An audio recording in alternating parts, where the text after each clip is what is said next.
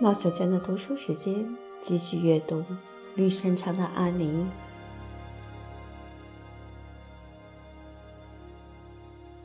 第三十一章：小溪与河流的交汇。安妮在她得意的夏天里过得十分快活，他和戴安娜差不多整天在大自然中游玩了，心旷神怡地享受着情人的想象。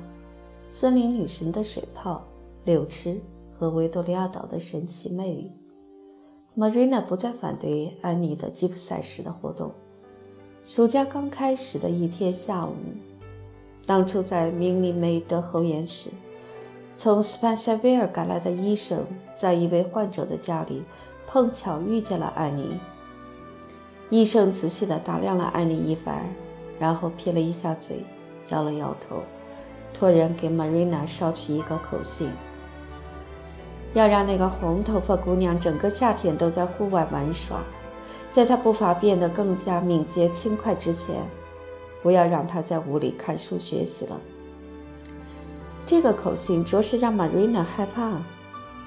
她看得出，如果不按照医生说的去做，艾妮可能就会因肺结核病死掉。结果。安妮自由自在的心情愉快的度过了一个从未有过的美好暑假。她每天散步、划船、采集野果，尽情地沉浸在她快乐的幻想之中。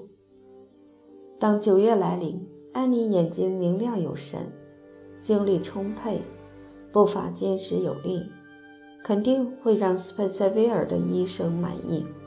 而他的内心再次充满了斗志和激情。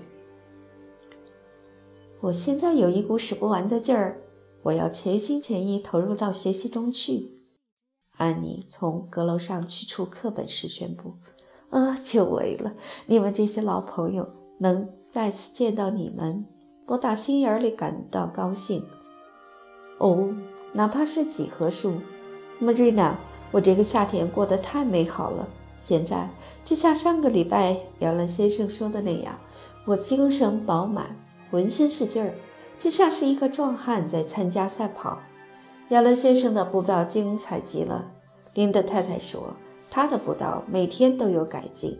听说某个城市的教堂可能会把它挖走，留下我们去适应另一个缺乏经验的传道士。不过，我看不出头痛医头。脚痛医脚有什么作用，对吧，玛瑞娜？我觉得最好还是在亚伦先生没走之前，充分聆听他的教诲。我要是男孩子，将来就当牧师。如果你学的是正道的话，就会影响人们向善的心思意念。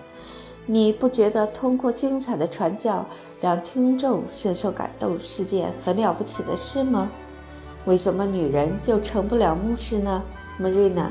这个问题我问过琳达太太，她吓了一跳。她批评说我叫人反感。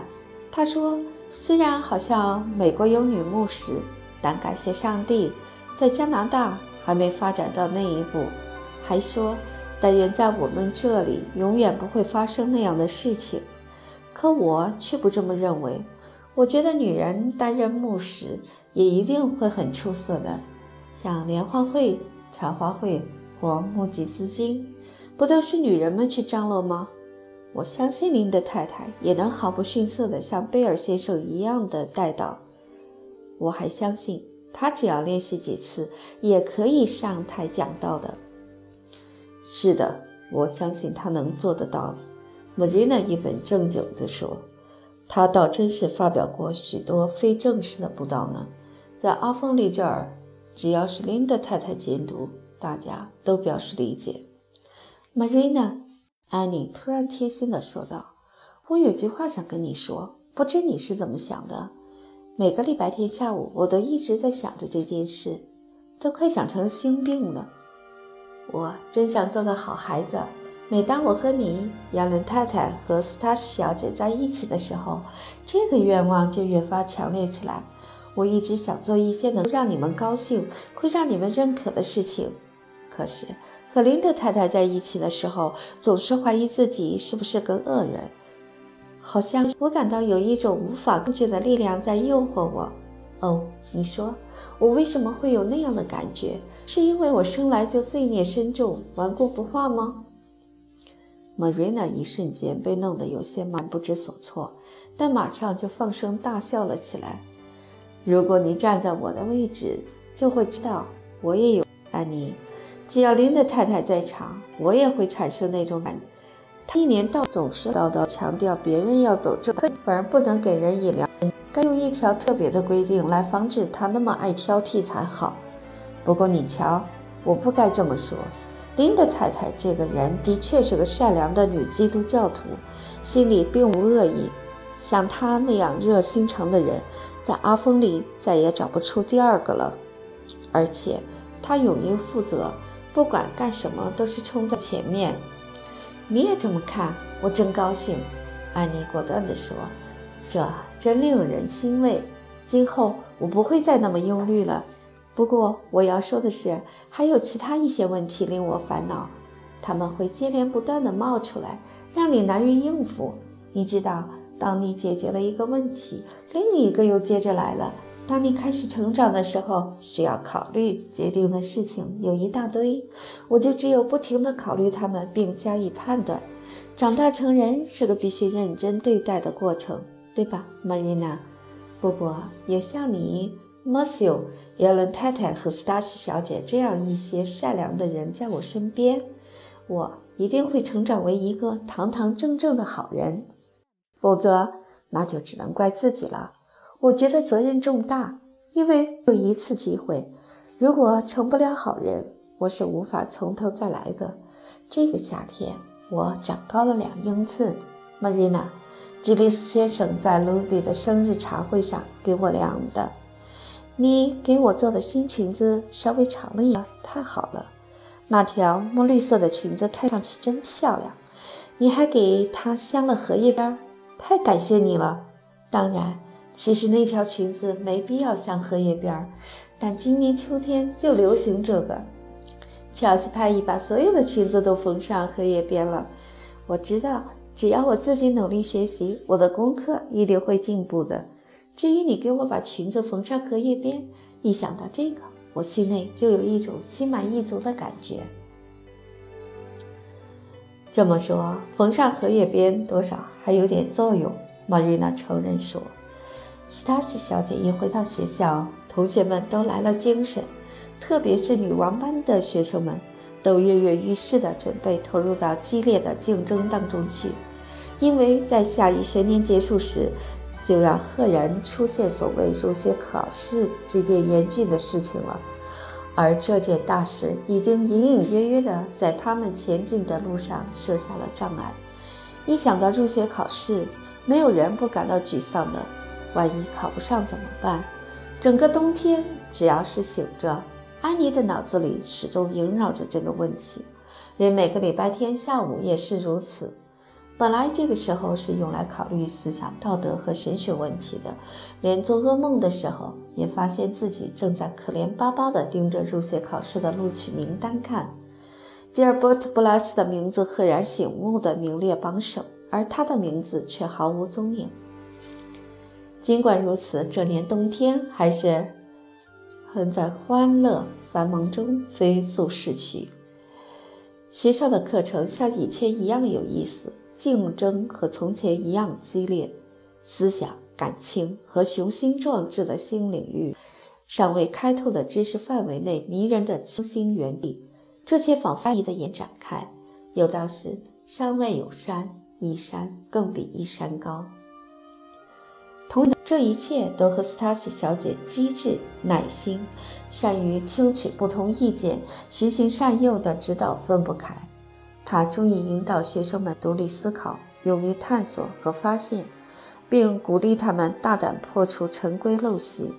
这使林德太太及校理社会成员们都非常惊讶，因为他们可不赞成把传统的教学方法进行革新。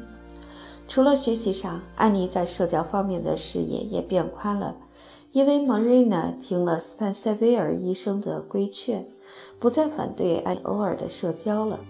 这期间，辩论俱乐部的活动异常活跃，光是音乐会就举办了好几次，有一两次的聚会办得跟大人的排场一样。此外，还举行过几次撑枪和滑冰等竞赛。安妮的身体发育明显，个子也长得飞快。有一天，Marina 和她并排站着，发现这个女孩子竟然比她个还高，吓了一跳。啊，安妮，你都长这么高了！她几乎不敢相信，说完便叹了口气。Marina 对安妮的长高产生了一种莫名其妙的失落。她逐渐喜欢上的那个小孩子，不知不觉地消失了，取而代之的是这个目光严肃的高个儿的十五岁少女。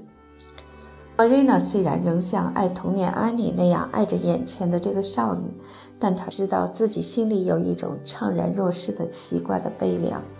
那天夜里，当安妮和戴娜一起去参加祷告会，玛瑞娜独自一人坐在寒气袭人的暮色中。泪水止不住簌簌地流了下来。这时，马修领着一盏提灯走了进来，看到这个情景，惊慌失措地盯着他，弄得玛瑞娜只好破涕为笑了。我在想安妮的事呢，他解释说，这孩子已经完全变成大姑娘的模样了。一想到明年冬天她就这里了，真有点舍不得。他会经常回来的，马修安慰他说。在马修看来，安妮还是，并且始终是他四年前那个六月的傍晚从布莱特河的车站领回来的那个活泼可爱的小姑娘。到那时候，通往卡莫迪的铁路线也该铺好了。但这毕竟是跟他每天在身边不一样啊！玛瑞娜郁闷地叹了口气，她心中充满了挥之不去的悲哀。我跟你说啊，你们男人是没办法理解的。除了身体的变化之外，在安妮身上还有一些实实在在的变化。首先，她比以前文静多了，如今她考虑的事情也许更多了，而且也照样爱沉浸在幻想之中，但话语却少了许多。玛丽娜注意到这点，也发表了评论：“你叽里呱啦的话比以前少了一半多呢，安妮。”搭话也少得多了，你究竟怎么了？安妮脸红了，轻轻地笑了一两声，放下书本，出神地望着窗外。室外春光明媚，常春藤红红的新芽纷纷绽开。我不想讲那么多话了，她说着，若有所思地用食指按着下巴。